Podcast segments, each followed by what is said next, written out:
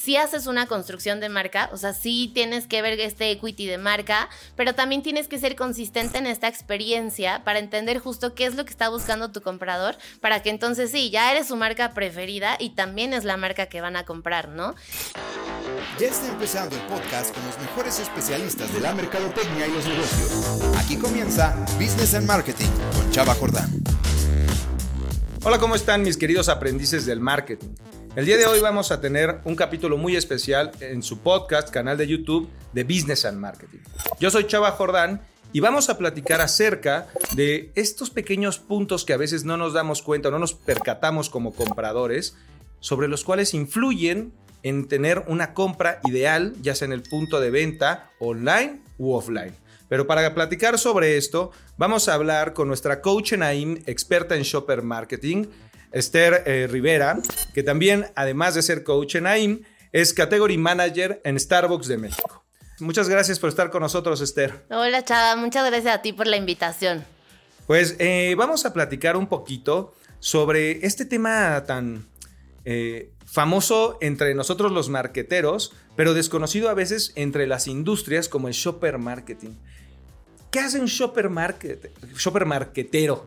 ¿No? Por decirlo así, en tu caso, que, eso es, explica, explícanos y explícale a la audiencia un poquito de qué se trata hacer, eh, hacer shopper marketing tan famoso y tan nuevo, chava, porque también dentro de las mismas empresas, pues eh, apenas nació este concepto de shopper marketing también, ¿no? Y justo es esta división que existe entre nuestro consumidor o nuestro cliente final, podríamos decir, que el consumidor es esta persona que, que, va a utilizar tu marca, que usa tu producto, que tiene cierta necesidad de consumo como tal, pero por el otro lado tenemos al shopper, al shopper, que es tu comprador, ¿no? O sea, el shopper es el que hace la compra, el que o sea, al que le tienes que hablar para generar una venta, al que le tienes que acomodar toda la experiencia de venta, al que tienes que poner el punto de venta para que realmente se haga la transacción y se haga la compra, ¿no? Sí, oye, ahí justo, ¿no?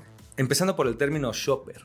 Normalmente en los libros de, antaño teníamos como eh, el consumidor primario, el consumidor secundario, en los cuales yo siempre he estado en contra porque dices, bueno, ¿cómo, cómo le hablo a, cómo es el dicho, ¿no? De que escuche Pedro para que Juan o no sé qué, ese dicho, pero es como, no, pues háblale al que le tienes que hablar, ¿no? Entonces, ahí, ahí como, ¿a qué te refieres con shopper eh, versus un consumidor como nosotros lo teníamos planteado en el, en el, en el pasado y en realidad en este nuevo punto, como bien dices, de, de, esta nueva etapa del marketing en el shopper marketing, ¿Cuál sería la diferencia entre un consumidor primario y secundario versus este shopper?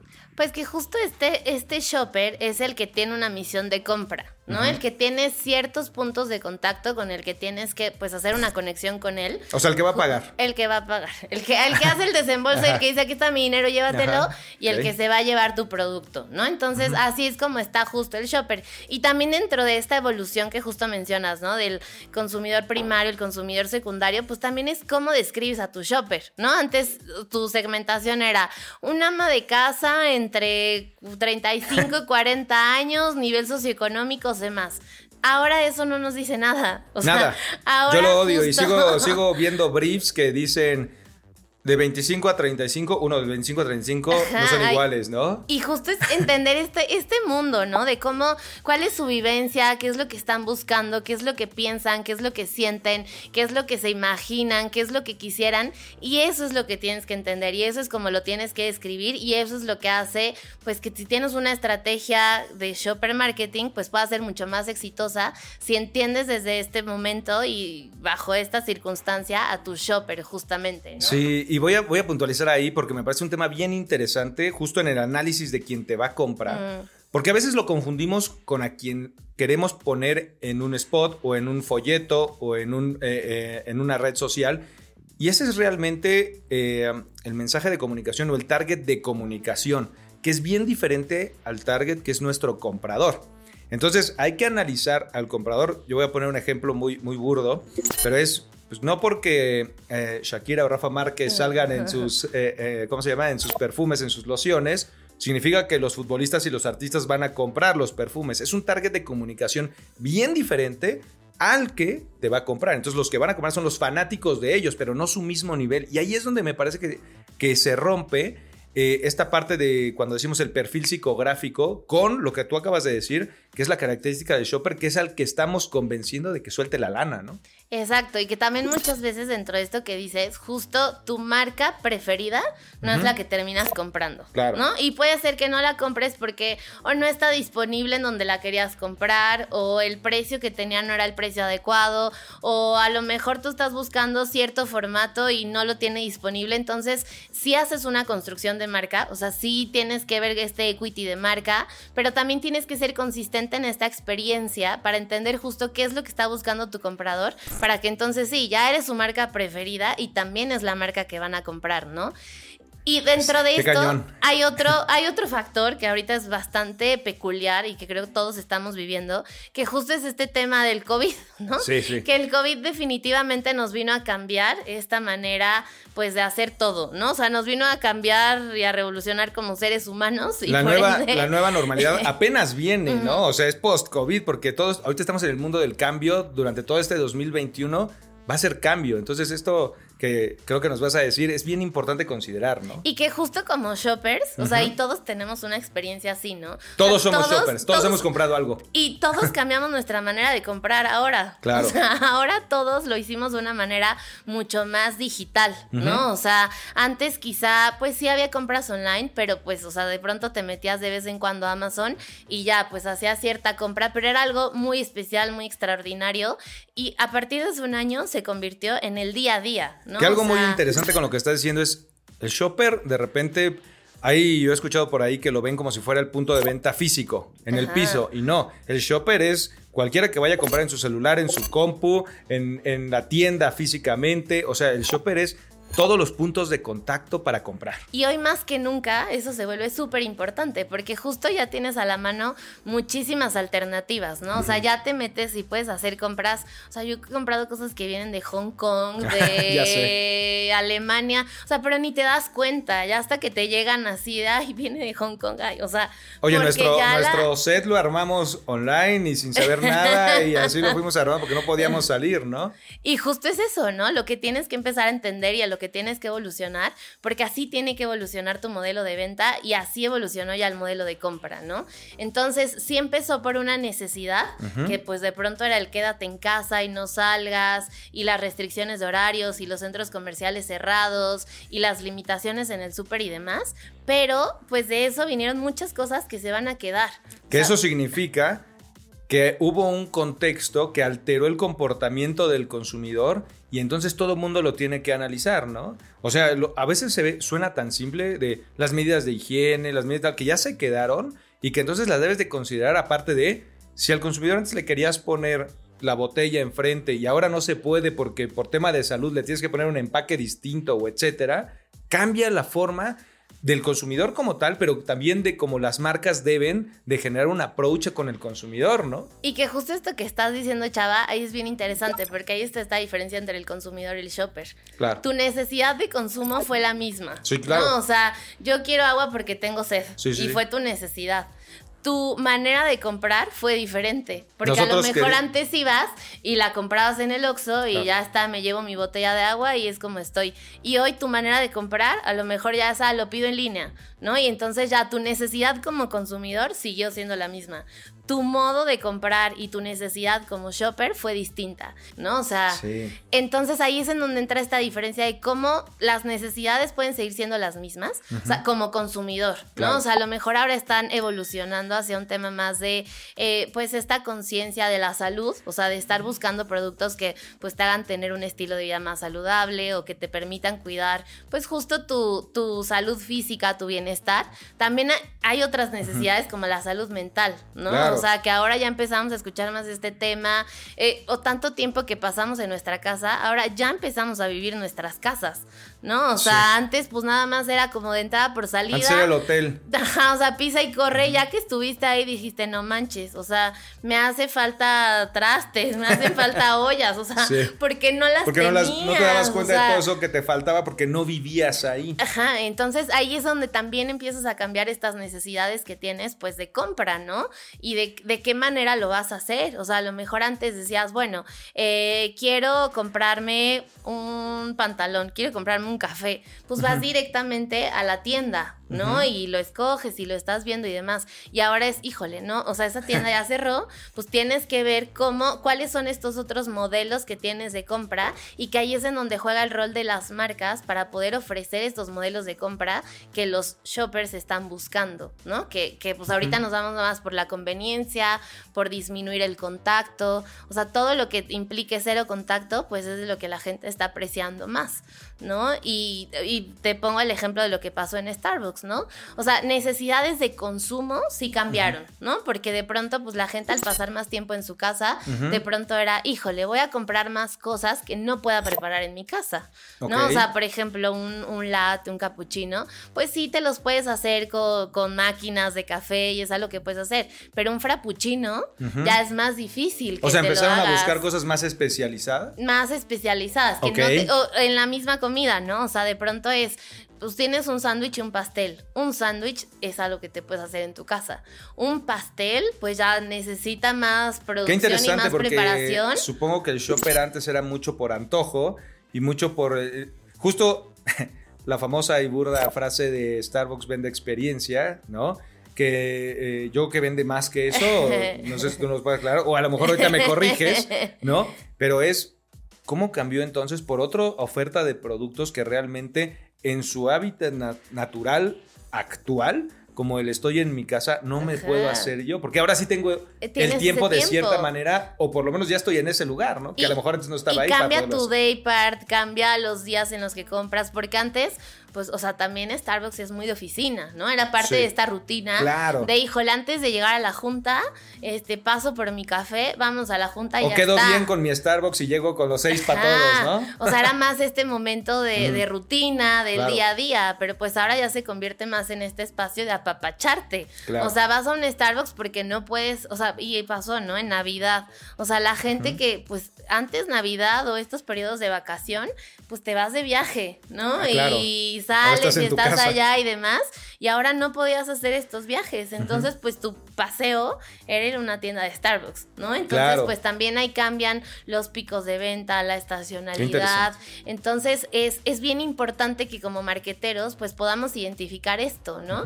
Y cuáles son estas nuevas necesidades que tienen tanto nuestros consumidores como nuestros shoppers. Obviamente, por ejemplo, al estar la gente más tiempo en casa, ¿qué es lo que van a necesitar? O al estar con más personas, ¿no? Entonces, todo esto de packs para compartir, de, o sea, eh, para hacer más clara esta diferencia entre el consumidor y el shopper, ¿no? O sea, la familia, y, poniéndolo en este ejemplo de Starbucks para que pueda quedar mucho más claro, la familia están todos en la casa, están, vamos a poner un modelo de familia muy tradicional, la mamá, el papá, los hijos, y de pronto están cinco personas en la casa y quieren compartir. Ah, bueno, su necesidad de consumo es que necesitan un empaque de donas para compartir, ¿no? Entonces ahí es en donde como a nuestro consumidor le vamos a ofrecer este empaque de donas. El shopper no quiere ir a la tienda justo por estas eh, pues restricciones y por este cuidado que tiene. Como shopper lo va a pedir a través de una aplicación de delivery. ¿No? Entonces ahí entiendes qué es lo que quiere tu consumidor, pero también cómo lo quiere comprar tu shopper. Y a lo mejor puede ser que tengan esta necesidad, pero si no hubiera estado disponible en este canal de delivery o en esta aplicación, no lo hubieran comprado, ¿no? Y así fuera su marca favorita todos los días, si no estaba dentro de las aplicaciones, no lo compraban porque era una familia que no estaba saliendo y que estaba en este pues confinamiento, ¿no? Entonces ahí es bien importante pues esta distinción entre tu consumidor, tu shopper y entender qué es lo que los dos están buscando. Eh, siguiendo, Esther, con, esto que platicamos que me parece bien interesante, luego perdemos mucho invirtiendo en posicionar las marcas. No estoy diciendo que esté mal, yo soy un fan de generar statement de marca, ¿no? Pero me refiero a olvidando que tienes que conectarlo con la transaccionalidad. Exacto. A veces me parece que el término oldies que tenemos es primero genero awareness, luego genero engagement y luego conversión cuando van de la mano. El funnel esto ya es personal, pero para mí el funnel se puede romper perfectamente y el funnel puede converger al mismo tiempo. Entonces, si los conectamos y empezamos a generar awareness mientras estamos logrando una transacción, se puede. Pues primero sobre esto, Chada, me gustaría hacer énfasis en esto que dices, ¿no? El posicionamiento es bien importante, o sea, yo también creo que es súper importante, pero lo que tenemos que hacer es ser consistentes, Exacto. ¿no? Y consistentes sobre esta manera en que comunicas, en cómo estás construyendo el equity de la marca, pero esa misma consistencia tiene que estar a través de todos los puntos de contacto Sí. que tengas con tus, con tus consumidores, que tengas con tu shopper. Entonces, esto es bien importante, ¿no? Eh, y sobre esto, así como pasamos mucho tiempo en cuál es el insight, ¿no? ¿Ves cuando hacemos estos briefs de ¿y cuál es el insight del consumidor? ¿Qué comportamiento queremos cambiar? ¿Y ahora qué queremos que piense? ¿Cuál es nuestro mensaje de comunicación? Pienso que debemos pasar el mismo tiempo en pensar cuál es nuestro, nuestro shopper journey, ¿no? O sea, Claro. cuáles son estos puntos de contacto por los que va a pasar nuestro shopper y decidir, ¿no? O sea, si tu shopper eh, va a agarrar su celular y en su celular va a buscar, ah, bueno, pues entonces, ¿cuáles son esas maneras en que tú tienes para que estés presente al momento en que tu shopper hace la búsqueda? ¿Cómo voy haciendo ¿No? esa cadenita, no? Algo que yo siempre he dicho es, eh, por eso me refiero al, al tema integral, ¿no? O sea, el statement con la conversión, ¿por qué? Porque tú puedes tener en la cabeza, hiciste hasta tu lista de lo que vas a comprar, hablando de otra categoría que puede ser electrónicos, ¿no? Gadgets, este, celulares, lo que tú quieras. Y ya sabes por el que vas, pero llegas al punto de venta, ya sea en línea o ya sea en físico, y algo, hay algún driver que te cambió y cambias todo.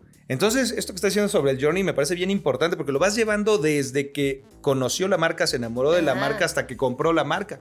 Pero en esta parte donde no entendemos ese insight del, del shopper es donde se nos cae. Y también para nosotros es bien importante entender qué es lo que busca tu shopper, ¿no? Para que justo en el momento en que está con varias marcas, Claro. pues no cambie. Y entonces ahí como marqueteros tenemos que entender nuestro shopper qué busca o qué piensa al momento de hacer la compra, Sí. ya sea online o sea offline, pero sí tenemos que entender esto, ¿no? Y, y te pongo un ejemplo bien simple. O sea, la gente cuando ve Starbucks y quiere un alimento dice que quiero algo dulce o salado. Sí. Y es nuestra responsabilidad poner los alimentos dulces juntos y los alimentos salados juntos. Pero también es nuestra responsabilidad entender ellos qué es lo que están buscando y cómo lo están buscando. Claro. ¿no? Para que la manera en que nosotros podamos hacer mucho más sencilla esa decisión de compra, pues pueda ser también mucho más ganador para, para la elección de marca y para la venta que queremos hacer, ¿no? Claro, porque a veces lo Entonces, ponemos porque se ve bonito, acomodado y no, es como el shopper el- lo el tiene en la cabeza. decisión ¿no? de compra, Claro. ¿no? Ese es eh,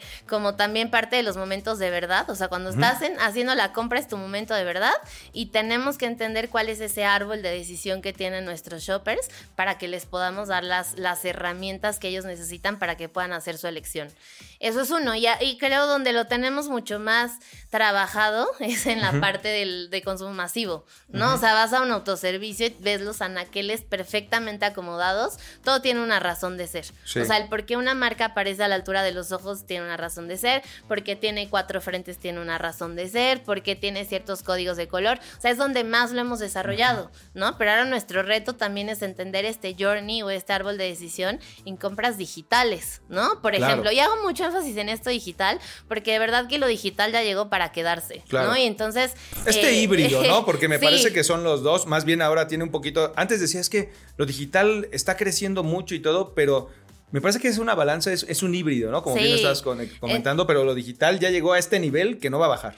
Y que ya no es el cliché de antes, ¿no? O sea, Sí. antes era, híjole, no es que ya todos digitales y ya decías, bueno, con tener mi pautita en Facebook ya estoy Sí. y ya soy bien digital. Y no, o sea, ahora son experiencias de compra digitales. Claro. O experiencias de conciertos digitales o experiencias de, o sea, hasta de, de bicicleta, ¿no? O sea, ya hay aplicaciones que te simulan cómo son los, los Claro. paisajes. Tú que estás- haces triatlón, este, seguro feliz. que estás compitiendo con otras personas y todo a través de digital, ¿no? Ya no necesariamente tienes que hacer la gran competencia de ahí vamos todos y nos vemos en Acapulco y ahí hacemos el triatlón. No, o sea, ya esto evolucionó y también hay estas experiencias digitales, ¿no? Entonces sí, por eso eh, hago esta invitación a que siempre reflexionemos en esta parte digital que es parte de lo que se está quedando, ¿no?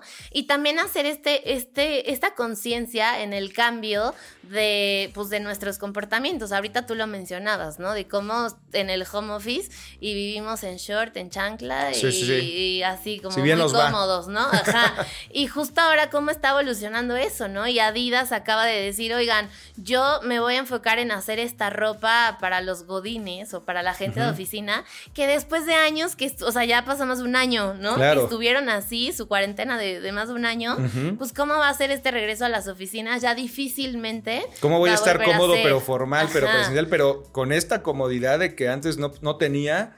Y no quiero volver a sentirme incómodo, ¿no? Y, que justo ahí tiene que ver también con este posicionamiento de marca. Adidas tiene las credenciales para hacerlo, ¿no? O sea, Adidas con, con toda esta expertise que tiene y demás, pues tiene esta credencial para hacerlo. Entonces, esta parte del posicionamiento es importante y es importante entender la evolución en las necesidades de tu consumidor, pero también en el proceso de compra de tu shopper.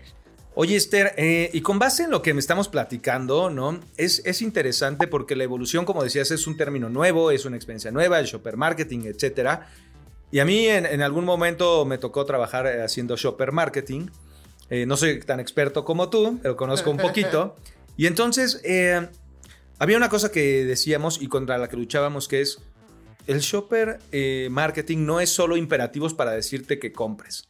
Ejemplo, ¿no? O sea, si tú vas a un Oxxo, eh, también tiene que ver mucho los acomodos. Te encontrabas con refrescos o cervezas en la entrada, ¿no? O, enfrente de las cajas, pero su lugar natural en una tienda, pues era hasta atrás en las cámaras frías.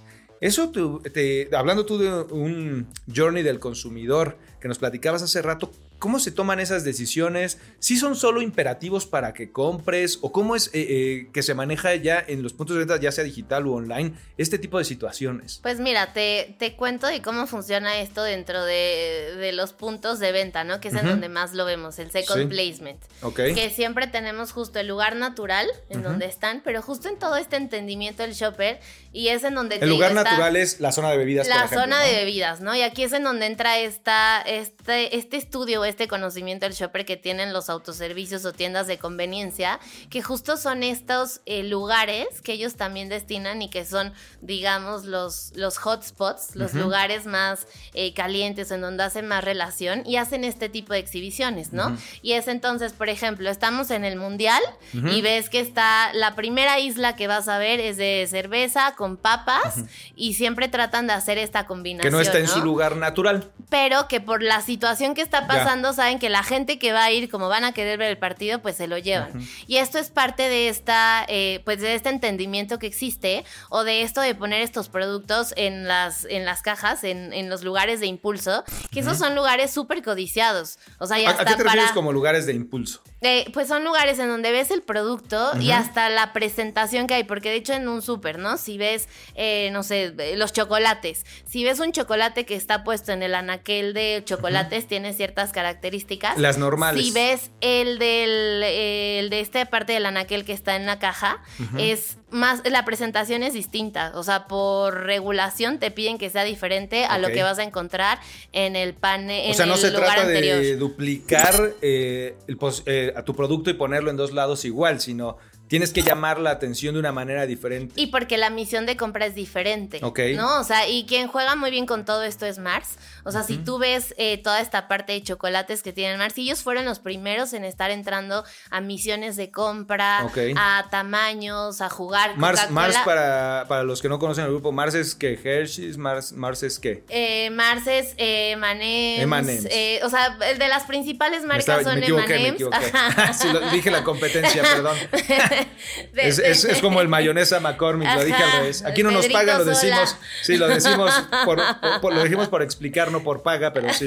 Pero sí es más en esta parte de confitería, de sneakers. Entonces es entender esto. También Coca-Cola lo hace bastante bien. O sea, fíjate, Coca-Cola tiene el mismo líquido, o sea, es el mismo, la misma Coca-Cola. es el mismo producto, pues. Pero tiene su presentación de lata chiquita, tiene su paquete de seis latas, tiene la presentación familiar, la presentación de vidrio y en canales de venta diferentes, ¿no? Y esto es entendiendo la misión de compra y lo que está buscando justo su shopper. Entonces ahí cuando estás en, empresas de consumo, pues justo ahí es en donde también ya la parte de los formatos es bien importante porque no puedes tener la misma Coca-Cola de dos litros para todo, sino que pues cuál es la más conveniente para la tiendita, cuál es la más conveniente para el Oxxo, cuál es el más conveniente para el refri que está en la caja registradora. Entonces, toda esta variedad de formatos que ven es justo parte del shopper marketing, de entender esta misión de compra y qué es lo que está necesitando, ¿no?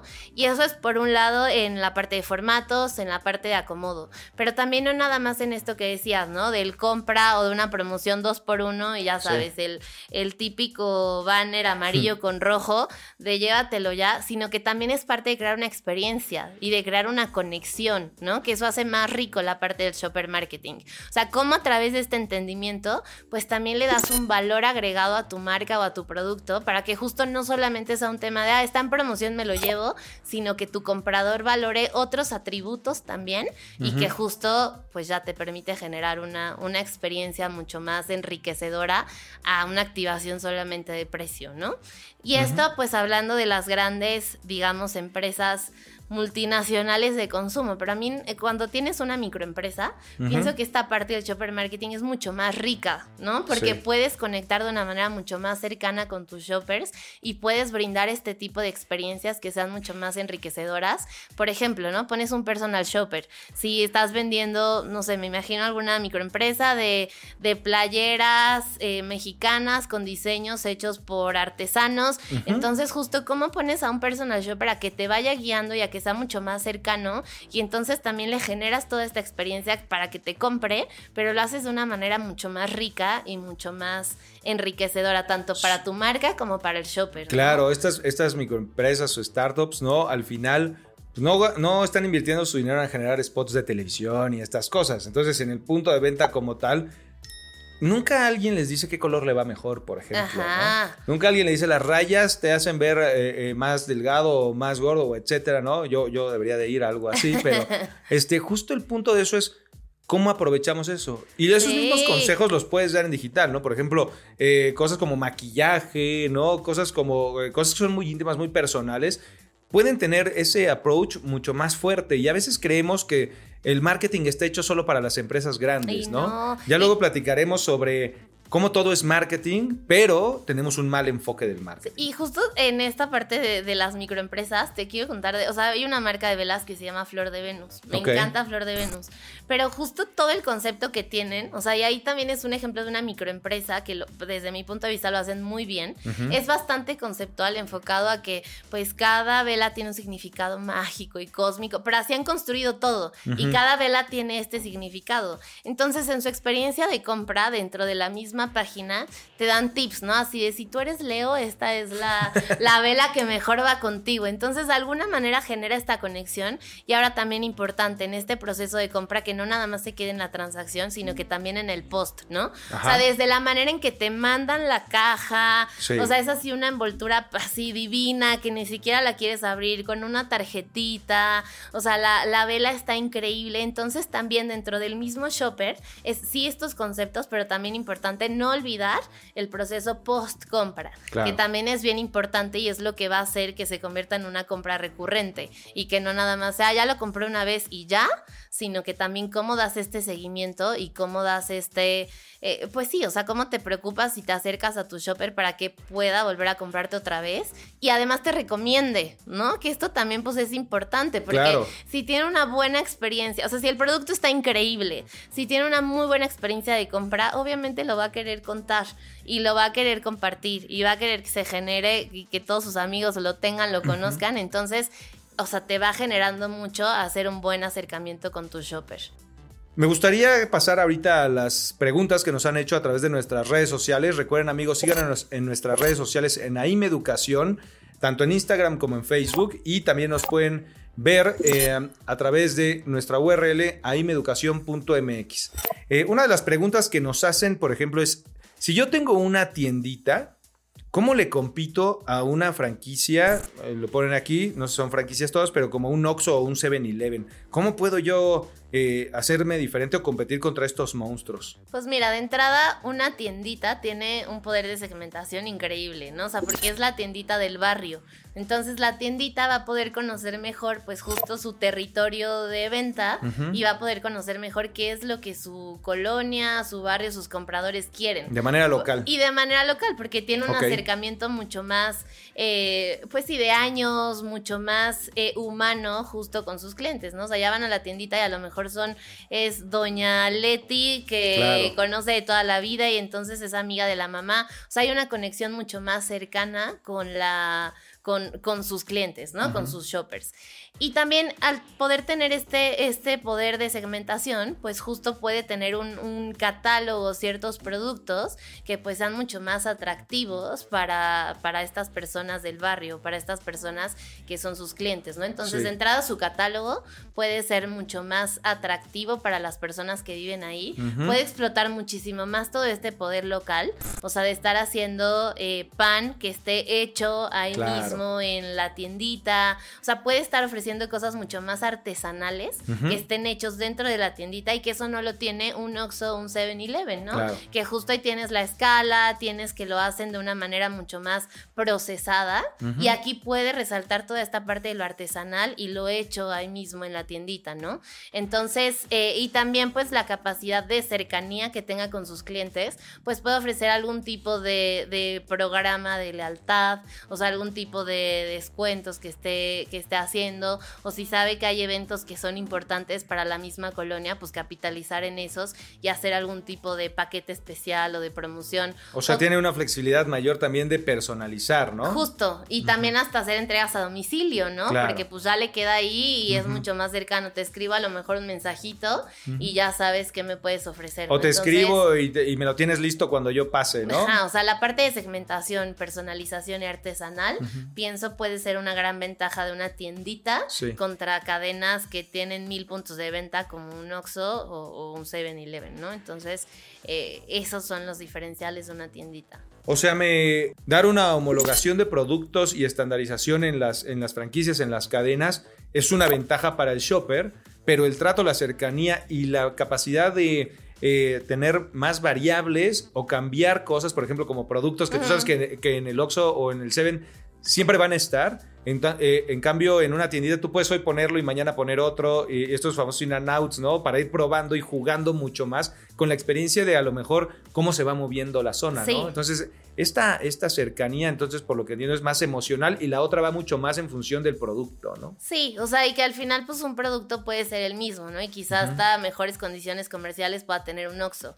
Pero esta parte que es a lo que le guste a tus, a tus shoppers, a la gente de tu colonia, es algo bien rico que por más que un Oxxo lo haga, que hoy hacen segmentación, o sea, a lo mejor lo que ves en un Monterrey, en un Oxxo de Monterrey no es lo mismo que vas aquí en un Oxxo de, de Ciudad de México, pero, a lo mejor la segmentación es por zonas, no por colonias. Y aquí es por tiendita, o sea, que tienes justo esta ventaja. Oye, pero eso aplica no solo para la tienda de la esquina, para las panaderías, para los que venden ropa, para los que venden los accesorios, para los celulares. O sea, hay mil, o sea, creo que aplica exactamente para cualquiera, ¿no? Y el chiste es entender eso, qué es lo que valoran tus compradores. O sea, lo que les decía, este árbol de decisión, qué valoran, qué puede ser de valor agregado para ellos, y entonces le sumas ese plus y, o sea, para mí una microempresa me parece extraordinaria porque justo esta cercanía y esto que pueden hacer mucho más rico es extraordinario. Oye, eh, y una última pregunta y con esto eh, cerramos esta parte. Eh, me gustaría que nos dijeras, y está buena, está buena esta, esta pregunta del público, es, ¿por qué tendría yo que invertir en shopper marketing? Y no en otra área de la mercadotecnia, como ahora todos dicen que en Facebook, Instagram, etcétera. ¿Por qué en el shopper?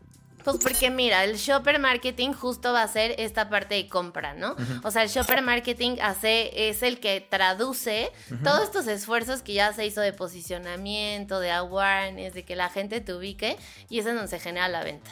Y al final, pues todos tenemos objetivos de venta, ¿no? O sea, sí tenemos una misión, sí tenemos una visión, sí, lo tenemos, sí tenemos valores que nos ayudan a generar esa venta de cierta manera, pero al final las empresas pues sean multinacionales, sean microempresas, quieren vender. Sí, todos necesitamos eh, comer de algo y subsistir de algo, ¿no? Entonces, eh, si tú entiendes a tu shopper, si tú logras traducir todos estos esfuerzos en una transacción, es como se genera la venta y es en donde vas a empezar a construir este PNL, que es este estado de resultados donde vas viendo tus ganancias, los costos, pero todo se alimenta de la venta. Claro. ¿No? Entonces, pues miren, si al final quieren vender, pues sí, sí, sí, las otras áreas de marketing son importantes, pero a veces son, o sea, desde mi punto de vista, medio románticas, ¿no? A veces los marqueteros somos muy románticos. Y Solo queremos enamorar, pero no queremos consumar, ¿no? O sea, nos quedamos en esta parte de, del mundo sería un mejor mundo si todos tomaran Que no está mal, que es el statement, ¿no? Ajá,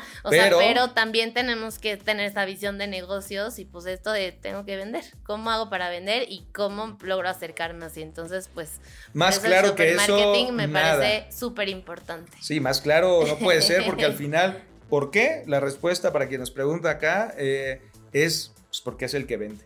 Es el Simple, que vende, ¿no? Y muchas gracias, Esther, por esta plática tan, tan divertida, tan amena, como siempre contigo. Agradecerte que seas parte de este colectivo de marqueteros, ¿no? Que conformamos la IM y que ahora estamos haciendo este podcast y este canal de YouTube para la gente que nos lo, nos lo ha pedido en cuestión de no todos son clases, ¿no? Nosotros no somos profesores natos, nosotros somos cuates, marqueteros, expertos en nuestras ramas que queremos compartir. Y pues te agradecemos que ahora les hayas compartido a nuestra audiencia, a nosotros mismos, eh, acerca de Shopper Market, ¿no? Entonces, eh, no sé si quieres cerrar con algún otro comentario, compartir algo más. Este, eres libre de decir absolutamente lo que quieras y recordarle a la gente que puede encontrar eh, el perfil de Esther en aimeducación.mx y ver contenido que vamos a estar teniendo en las redes sociales sobre este mismo tema, ya sea de voz de Esther como de lo que pensamos nosotros en la academia sobre todas las ramas del marketing en AIM Educación, tanto en Instagram como en Facebook. Pues agradecer, Chava, la invitación, porque para mí, pues este es el mejor tiempo para ser marquetera por esta evolución que estamos viviendo, ¿no? Entonces, eh, invito a toda nuestra audiencia, a todas las personas que nos están viendo, justo a hacer esta reflexión, ¿no? O sea, cómo es que su consumidor y su shopper están evolucionando y que tengamos, porque es una gran responsabilidad, o sea, Que, que seamos responsables y conscientes de cómo vamos a hacer también esta transformación de nuestras marcas, cómo vamos a hacer esta conexión, cómo nos vamos a reinventar. Entonces, pues es una invitación que dejo a todas las personas que nos están viendo para que reflexionemos y para que tengamos pues este, esta revolución, ¿no? Que justo el mismo contexto nos está pidiendo, entonces pues nada más es capitalizarlo y pues ver qué es lo que vamos a poder aprender y, aprovechar de esto que estamos viviendo, ¿no? Entonces, pues es a lo que invito a todos. Me gustó ese término de revolución. Pues muchas gracias, Esther que viniste con nosotros a estar en un capítulo más de Business and Marketing. Yo soy Chava Jordán y recuerden seguirnos en, en nuestros podcasts y en nuestro canal de YouTube. Denle like a IME Educación, tanto en Instagram como en Facebook. Muchas gracias y esto fue Business and Marketing.